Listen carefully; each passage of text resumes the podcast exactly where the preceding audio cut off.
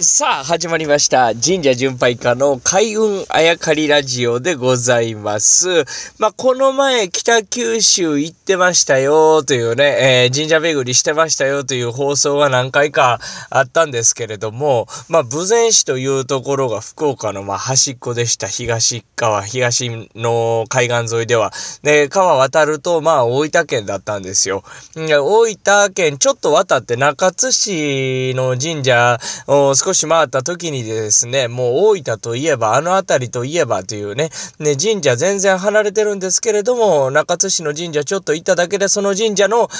言われがですね、とある大きい神社にたどり着くと。まあ、それが、宇佐、あ八幡、まあ、宇佐神宮なんですよね。今で言うね、宇佐神宮なんですね。まあ、八幡神社の大元と言われている神社ですけど、えー、まあ、ちょっとね、えー大分県入って神社行っただけでも遠く離れた、まあ、遠くというか少し離れたね、宇佐にたどり着くというぐらい、まあ、あの辺りでは、あ宇佐という地名、そして宇佐という神様、宇佐という神社というのは、まあ、大きい影響力を発揮してる、まあ、表してるおとこなんだなっていうのはすごく感じたんですよ。まあ、ちょっと最近神社の話がずっと続いてたんでね、えー少し違った話をしたかったんです。っていうのは、宇佐というところで僕が一番、うん思い出深いのは、その時、えー僕が宇佐神宮に行った時っていうのは、飛行機で鹿児島、まあ、えー行きまして、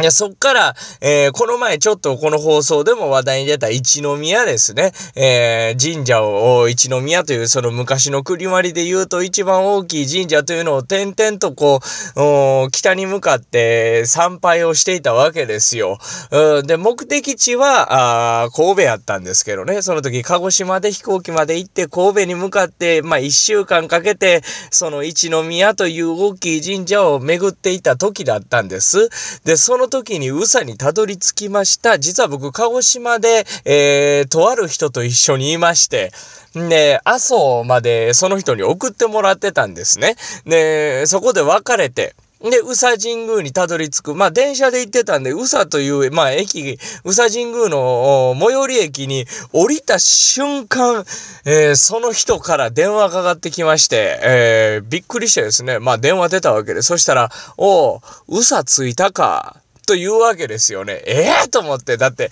阿蘇で別れてましてね、しばらく時間経ってますから、ね、宇佐の神宮の最寄り駅にたどり着いた時に電話かかってきて、お、今宇佐着いたか、そうかそうか、というわけですよ。一瞬周り見渡しますよね。びっくりして。いや、でもその人鹿児島に戻ってて、鹿児島のあたりから電話してるわけですよ、僕に。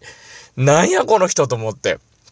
その前にもいろいろあったんですけど、まあ、決定打でしたね。そして僕はその時に、うん、うさ終わったらですね、えーちょっと、おまた行きたい一宮があったんですけど、離れてたんですね。まあ、一週間かけて神戸に向かってますから、予定通り神戸に着かなあかん。まあ、そういう理由があったわけですよ。しかし、それとはちょっと反した方向の神社が気になっていた。ど、あどうしようかなと迷ってたんですね。そうすると、まあ、宗像大社というところがありまして、宗像も行きたい。えー違う方向の一宮も行きたい。迷ってたわけですね。そしたらその人が、そんな迷ってるなんて言ってないですよ。宇佐神宮最寄りの駅にに着いたら、お、宇佐着いたが、宇佐神宮はちゃんと参拝しろよと。その後ですね、続けてこういうわけですよ。まあ、いろいろ行きたいとこあると思うけど、宗像、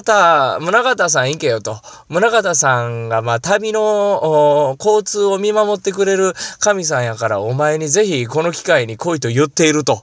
なんやと。で、えー村方、村方行けよって言って電話切るわけですよね。迷ってたことを言ってないのに、今、宇佐神宮の最寄り駅着いたの言ってないのに、全部、その言ったというか知った体で電話してくるんですよね。まあ、この人恐ろしいなと、まあ、いい意味でね、恐ろしいなと思った。まあ、そんなことがあったなというのを、この前中津行った時にちょっと思い出してたわけですよ。宇佐神宮につながる神社に参拝した時に、宇佐行った時の話を思い出してた。まあ私この人の、まあそんな不思議な、あこと言ってくるということからですね、まあ千人と言ってるわけですけど、まあ千人の話を思い出していたということですね。だから今度はね、この千人シリーズをちょっと始めてみたいなと思ってます。なぜ佐々木歌がその鹿児島に千人に会いに行ったか、そして阿蘇から一人で旅をしていたのかというのを、この先続けていきたいと思っております。千人シリーズお楽しみに。